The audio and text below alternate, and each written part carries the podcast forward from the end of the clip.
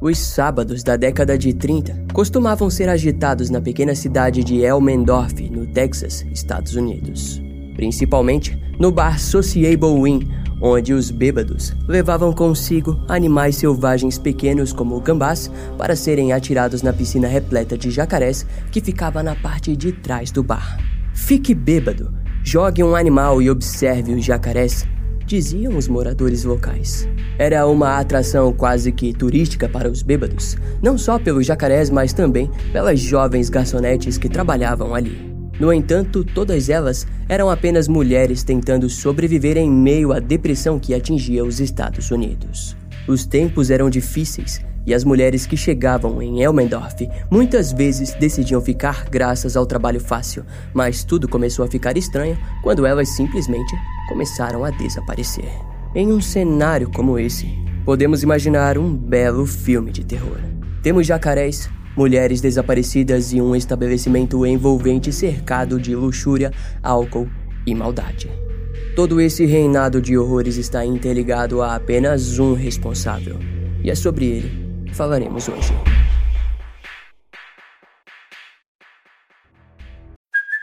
Hey, it's Kaylee Cuoco for Priceline. Ready to go to your happy place for a happy price? Well, why didn't you say so? Just download the Priceline app right now and save up to 60% on hotels. So, whether it's Cousin Kevin's Kazoo concert in Kansas City, go Kevin, or Becky's Bachelorette Bash in Bermuda, you never have to miss a trip ever again. So, download the Priceline app today. Your savings are waiting Go to your happy place for a happy price. Go to your happy price, Priceline.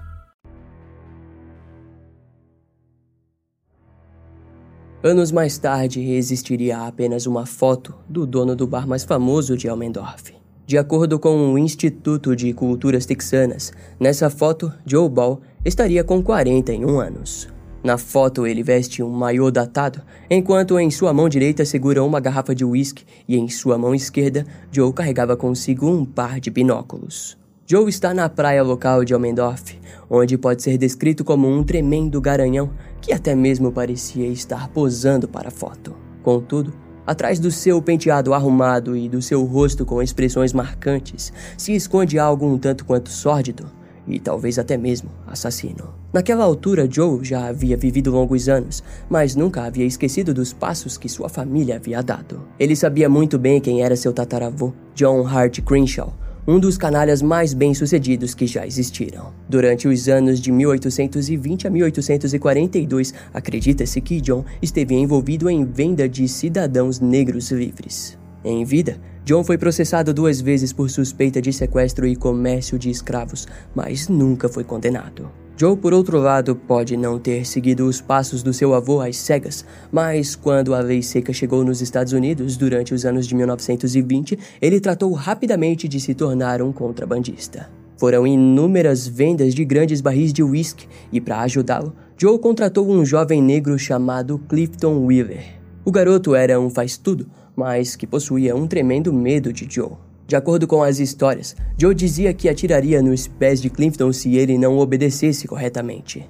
Posteriormente, as lendas e as revistas de true crime descreveram Joe como um verdadeiro fora da lei do século 30. Apesar de que no ano de 2002, um dos sobrinhos ainda vivos de Joe, Richard Buck Ball Jr., disse se lembrar de que uma vez ele viu seu tio pagando para um casal mexicano-americano pobre ir ao médico para ter o seu bebê. De acordo com Richard, John Ball fazia coisas assim muitas vezes e era um homem bondoso. Seja o que for, após a lei seca, Joe abriu um bar. No local, ele tratou de colocar um piano e várias mesas. No Sociable Inn, como ficou conhecido, os homens jogavam cartas, bebiam e se agradavam com as garçonetes. No entanto, Joe sentia que precisava melhorar ainda mais o seu negócio e em algum momento conseguiu capturar alguns jacarés. Ele os colocou em uma grande piscina de concreto atrás do bar. Em seguida, amarrou um arame com 3 metros de altura ao redor da piscina. Alguns ainda dizem que talvez Joe era apenas um cara com uma forte paixão por jacarés. Já outros dizem que ele era apenas um cara que sabia como atrair clientes. No cemitério da cidade de Elmendorf, a família Ball pôde ser vista por toda parte. Alguns fatos curiosos podem ser notados envolvendo os membros dessa família na cidade. Talvez porque eles estão lá desde que a cidade foi fundada em 1885 por Henry Elmendorf. Um deles é que o primeiro prefeito oficial da cidade foi Raymond Ball, irmão de Joe, lá em 1963. Ironicamente, logo depois de se tornar prefeito, no início dos anos 70, a cidade começou a ganhar fama por ser um local sujo e ilegal. Na mesma época, dois chefes de polícia foram acusados de apresentar documentos falsos a uma agência do Estado. Em resultado, Raymond acabou renunciando do seu cargo. No ano de 2000, Richard Buck Ball Jr., sobrinho de Joe, foi indicado por violar o Texas Open Meetings Act, um ato governamental que diz que os órgãos governamentais do Texas, sejam eles de nível estadual ou local, devem ser abertos ao público. Fato que Richard, o prefeito da época, e mais quatro membros do governo de Elmendorf não pareceram se importar muito. Era quase como se um tipo de corrupção parasse no ar. Apesar da má fama, porém, é possível ver algo bom vindo de algumas partes da família Ball. Na Igreja Católica de Santo Antônio de Pádua, por exemplo, no salão paroquial é visto durante quase todos os dias centenas de idosos se encontrando para conversar e almoçar de forma gratuita, uma refeição fornecida pelo Departamento de Idosos do Texas e pela cidade de San Antônio. O programa e a importância da saúde dos idosos acontece desde 1973, tendo Michael Ball como o primeiro gerente e chefe do programa. Mas o importante nisso tudo é que a família Ball parecia sempre estar em cada canto de cada acontecimento daquela cidade. E não seria diferente ao falarmos de Joe Ball. Alguns ainda se lembram do homem. Lawrence Vidke, por exemplo, ainda conta em como entrava de forma sorrateira no quintal de Joe para ver os jacarés. Lawrence disse que Joe era um atirador habilidoso, que poderia até mesmo acertar uma moeda no ar, e não deixou de mencionar que os garotos daquela época possuíam muito medo do homem. Entre aspas, ele ficaria bravo e mataria você. Ele era um rato sujo. Ele tinha alguns homens negros trabalhando com ele, e ele os tratava muito mal.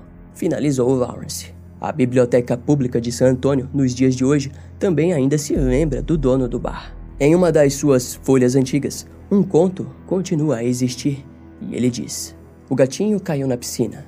Um grande jacaré levantou suas mandíbulas, fechou como um vício e o gato gritando foi mordido ao meio. Tem mais por vir, meus bichinhos. Big Joe Ball gritou, enquanto a multidão enlouquecida pela bebida gritava em agradecimento. E em seguida, ele jogou um cachorrinho na maldita piscina. Joe Ball soava como um filho rebelde e infame da pequena cidade de Elmendorf, e alguns moradores até hoje sentem prazer em contar sua história. E com isso, fica muito claro que muitos não entendem os crimes hediondos pelos quais Joe estava envolvido. Eles nem sempre entendem os fatos corretamente, mas o último fato verdadeiro e que paira no ar é o de que pessoas foram mortas. Pessoas que não tiveram a chance de contar suas versões de quem realmente foi Joe Ball. O ano é 1934 e Joe Ball, que está com 38 anos, começou um relacionamento com Minnie Gotthard, uma mulher um tanto quanto desagradável, mas que conseguiu atrair a atenção do homem. Juntos, eles administraram o bar Sociable Win até meados de 1937. Em 1937, porém, uma nova garçonete contratada por Joe parecia começar a tomar o lugar de Minnie. Seu nome era Dolores Buddy Goodwin que era 15 anos mais nova que Joe, mas que se mostrava perdidamente apaixonada pelo homem. E digo perdidamente porque, mesmo que ele jogou uma garrafa e a atingiu no rosto, lhe dando uma cicatriz que ia do olho ao pescoço da jovem, a garota não perdeu seu amor por Joe. E para tornar a situação entre as mulheres de Joe ainda mais complexa, ele acabou contratando Hazel Brown, de 22 anos. Dolores e Hazel rapidamente se tornaram amigas, mas Minnie estava longe de gostar das garotas. Então, no verão de 1937, o mesmo período onde aquela foto de Joe na praia foi tirada, Minnie simplesmente desapareceu. Quando questionavam Joe sobre o paradeiro da mulher, ele contava que Minnie estava grávida em um hospital da cidade de Corpus Christi, no Texas. Mas apesar dessa história, em setembro daquele mesmo ano, Joe se casou com a garçonete Dolores. Os primeiros momentos de casados não foram os mais agradáveis, principalmente depois de Joe contar à sua nova esposa que havia matado Minnie na praia. Ao que parece, ele havia feito aquilo após perceber que ela demonstrava desgosto pelas garçonetes do bar. Dolores, no entanto, revelou aquele segredo para Hazel e, curiosamente, pouco tempo depois de abrir o bico, em janeiro de 1938, Dolores sofreu um acidente de carro onde acabou perdendo seu braço. Contudo, os moradores de Elmendorf passaram a espalhar rumores de que os jacarés de Joe haviam arrancado o braço da mulher ou até mesmo que Joe havia o cortado e dado como alimento para os bichos. Dois meses depois, para piorar ainda mais as coisas, em abril de 1938, Dolores acabou desaparecendo sem muitas explicações. Naquela altura, os vizinhos passaram a reclamar do cheiro de carne podre vindo do bar de Joe. Um dos vizinhos em específico acabou indo tirar satisfações pessoalmente com Joe. De forma educada, Joe puxou sua arma do balcão e disse que o cheiro poderia ter sido a comida de jacaré e que ele deveria cuidar dos seus próprios negócios. De acordo com os moradores, esse mesmo vizinho acabou mudando de cidade pouco tempo depois. Ao decorrer de 1938, o bar continuou a trazer novos clientes e o movimento parecia aumentar gradualmente. Mas ao mesmo tempo, os familiares de Minnie começaram a tentar localizar a mulher. Eles entraram em contato com o escritório do xerife do condado de Bexa. Os investigadores do escritório questionaram Joe sobre o paradeiro de Minnie, e mesmo com ele demonstrando argumentos suspeitos, não havia nada de concreto contra ele. Ao mesmo tempo que essas investigações aconteciam, Joe não perdeu tempo e contratou outra garçonete, a jovem Julia Turner, de 23 anos. Julia trabalhava apenas meio período no bar e dividia o aluguel de uma casa com outra amiga, que logo percebeu quando Julia desapareceu. Além do mais, os familiares da garota estranharam a sua ausência e procuraram pela polícia. Quando questionado sobre, Joe disse que Julia havia informado a ele que estava passando por alguns problemas e queria seguir em frente em outro emprego. Os investigadores então foram até a casa em que Julia dividia com a sua amiga e a investigaram, mas eles perceberam que tudo estava intocado, além de nada demonstrar que elas pareciam passar por problemas. No mesmo instante, ao voltarem para mais uma rodada de interrogatório, Joe informou que Julia havia pedido 500 dólares para ele e que não queria voltar para casa por conta de problemas com sua colega de quarto. As investigações continuaram e Joe era suspeito mas não havia nenhuma prova concreta para ajudar no caso. Nos meses seguintes, mais duas funcionárias de Joe desapareceram. A polícia percebia aquilo, mas a história de Joe era sempre a mesma. Elas simplesmente haviam deixado a cidade e seguido em frente. Os nomes das jovens se perderam entre os arquivos do caso, mas ao que parece, uma série de desaparecimentos estava acontecendo em Elmendorf. Até que, no dia 23 de setembro de 1938, um antigo vizinho de Joe se apresentou no escritório do xerife e relatou aos investigadores que havia visto o suspeito cortando carne humana e alimentando os jacarés com ela. A história não foi levada muito a sério, mas naquele mesmo dia, um mexicano entrou no escritório do xerife do condado de Bexar e informou que gostaria de falar com o vice-xerife John Gray. O mexicano contou a ele que Joe possuía um barril fedorento, o qual havia deixado no celeiro da fazenda de sua irmã. O homem deixou claro que parecia que algo estava morto lá dentro. No dia seguinte, John Gray e o oficial John Clevenhagen foram até o tal celeiro em Elmendorf, no Texas. No entanto, naquela altura, o barril fedorento já havia sumido. John Clevenhagen era amigo de Joe Ball e os dois já haviam caçado muitas vezes juntos, por isso ele achava que toda aquela história era bobagem. John Gray, por outro lado, não estava tão convencido assim da inocência do dono do bar. Por isso, no dia 24 de setembro de 1938, a dupla de oficiais foi até o bar Sociable Wing novamente, mas Joe negou o seu envolvimento na estranha história sobre o barril fedorento. A dupla então percebeu que precisaria pressionar a dona da fazenda e lá a mulher confirmou a história do mexicano. Aquilo foi suficiente para os oficiais retornarem para o bar e informarem Joe Ball que ele deveria acompanhá-los até San Antônio, onde seria oficialmente interrogado. Joe, no entanto, perguntou se poderia tomar uma cerveja e fechar o seu bar antes de ir. Os dois oficiais sentiram que aquilo parecia uma entrega lenta e dramática do suspeito mas concordaram com o pedido. Joe abriu uma cerveja e permaneceu sentado por um tempo. Depois, ele levantou e foi até a caixa registradora, onde pegou uma ponto .45 debaixo do balcão. Ele acenou para os oficiais com a arma em mãos, e os dois gritaram não ao mesmo tempo. Inicialmente, eles acreditaram que Joe atiraria neles, mas antes que pudessem sacar suas armas, o homem apontou a arma para o seu coração e disparou. E assim, Joe Ball com 42 anos, caiu morto do outro lado do balcão. O vice-xerife John Gray ficou frustrado com o resultado dos acontecimentos, pois ele sabia que a partir daquele instante questões seriam levantadas, as quais ele precisaria rapidamente encontrar as respostas. O vice-xerife tentava processar tudo o que havia acontecido desde o princípio até o presente momento. Veja bem, a cidade de Elmendorf foi inaugurada em 1885, apesar de só ter sido legalmente incorporada nos registros em 1963. O vice-xerife sabia que o pai de Joe, Frank Ball, havia se mudado para Elmendorf no mesmo ano de sua inauguração. Com isso, Frank Ball conseguiu pegar dinheiro com o banco local recém-inaugurado e abriu uma fábrica de algodão. Quando a estrada de ferro chegou em Elmendorf, o negócio de Frank prosperou e ele se tornou um homem muito rico.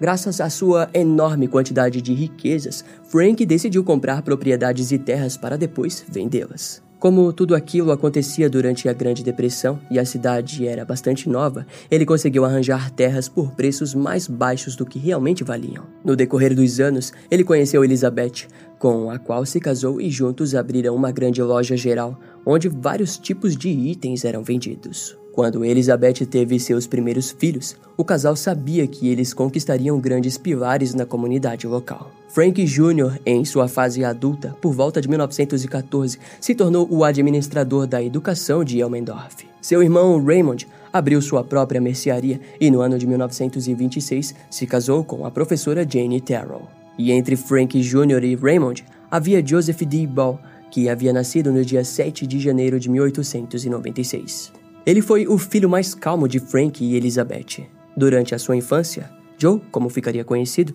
preferia gastar o seu tempo livre pescando e caminhando pela região. No ano de 1917, Joe decidiu se alistar para o exército, onde desejava lutar na Grande Guerra.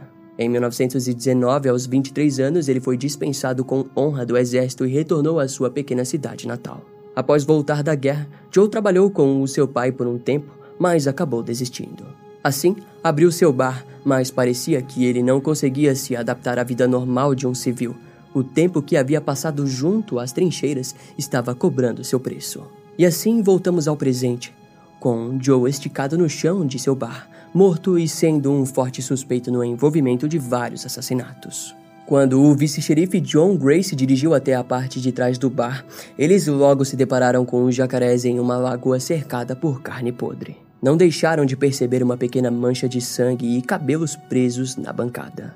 Os primeiros pensamentos foram óbvios. Para eles, o terrível alcoólatra Joe Ball havia matado e mutilado algumas mulheres para as dar de alimento aos jacarés. Em seguida, o xerife percebeu que o único que poderia saber algo sobre Joe era o seu faz-tudo, Clifton Wheeler. Depois que a cena do crime foi isolada, John Gray ordenou que Clifton fosse levado até San Antônio, onde seria posto em interrogatório. Inicialmente, ele negou qualquer envolvimento com os desaparecimentos, mas quando foi pressionado, Clifton não demorou muito para contar tudo. Ele explicou que Hazel Brown havia se apaixonado por outro homem e que havia planejado começar uma nova vida com o sujeito. No entanto, de acordo com Clifton, o seu patrão estava constantemente inquieto devido às investigações do desaparecimento de Minnie. Em resposta, quando ele soube que Hazel havia se apaixonado por outro homem, ele acabou a matando. Mesmo com a história contada, o xerife ainda não se sentia declinado a acreditar muito e exigiu provas. No dia seguinte, Clifton levou o xerife John Gray e seus oficiais até um lugar a cerca de 5 quilômetros fora da cidade,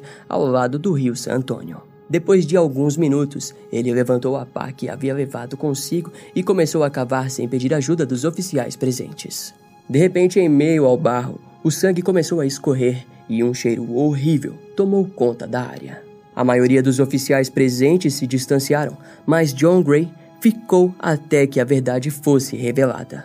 Com a pá, Clifton puxou do buraco braços, pernas e um torso. Quando Joe perguntou sobre a cabeça, Clifton apontou com os dedos para uma direção onde haviam vestígios de uma fogueira. Dentro dos restos de cinzas de madeira foram encontrados um maxilar, dentes e alguns pedaços de crânio que foram identificados como sendo de Hazel Brown. Clifton ainda no local começou a explicar como aquilo havia acontecido. De acordo com ele, em uma noite o seu patrão Joe havia bebido muito e, sem muitas explicações, pediu para que ele pegasse alguns cobertores e álcool. Depois, Joe trouxe um barril e exigiu que Clifton dirigisse até perto do rio e lá montaram uma fogueira. De repente, sob a mira de uma arma, Joe pediu para que Clifton cavasse uma cova. Quando o buraco ficou pronto, Joe abriu o barril e dentro dele estava o corpo de Hazel Brown. Inicialmente, Clifton alegou que se negou a ajudar o seu patrão a desmembrar o corpo da garota. Mas Joe estava muito bêbado e começou a apresentar dificuldades em fazer aquilo sozinho. Com raiva, Joe mirou a sua arma para Clifton e exigiu que ele o ajudasse.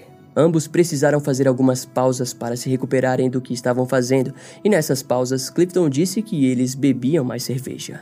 Ao fim, quando acabaram, Joe decidiu jogar a cabeça de Hazel na fogueira que haviam feito. Quando John Gray perguntou sobre o que haviam feito com Minnie, Clifton contou que Joe havia levado ela até uma área isolada da cidade de Ingleside. Lá eles beberam cerveja e quando Minnie se distraiu, Joe disparou na têmpora da mulher. De acordo com Clifton, ele havia a matado porque ela estava grávida e por isso era um risco para o seu relacionamento com Dolores. Joe pediu ajuda para Clifton e assim a dupla enterrou Minnie na areia da mesma praia onde a única foto de Joe foi tirada. Nas buscas pelo corpo de Minnie, foram necessários maquinários pesados e centenas de voluntários. Quando o local foi isolado, um comerciante local até mesmo montou uma barraca para vender bebidas geladas para voluntários, oficiais e curiosos. No dia 14 de outubro de 1938, os restos mortais de Minnie foram finalmente encontrados. John Gray possuía dois corpos em mãos, mas sem o autor do crime,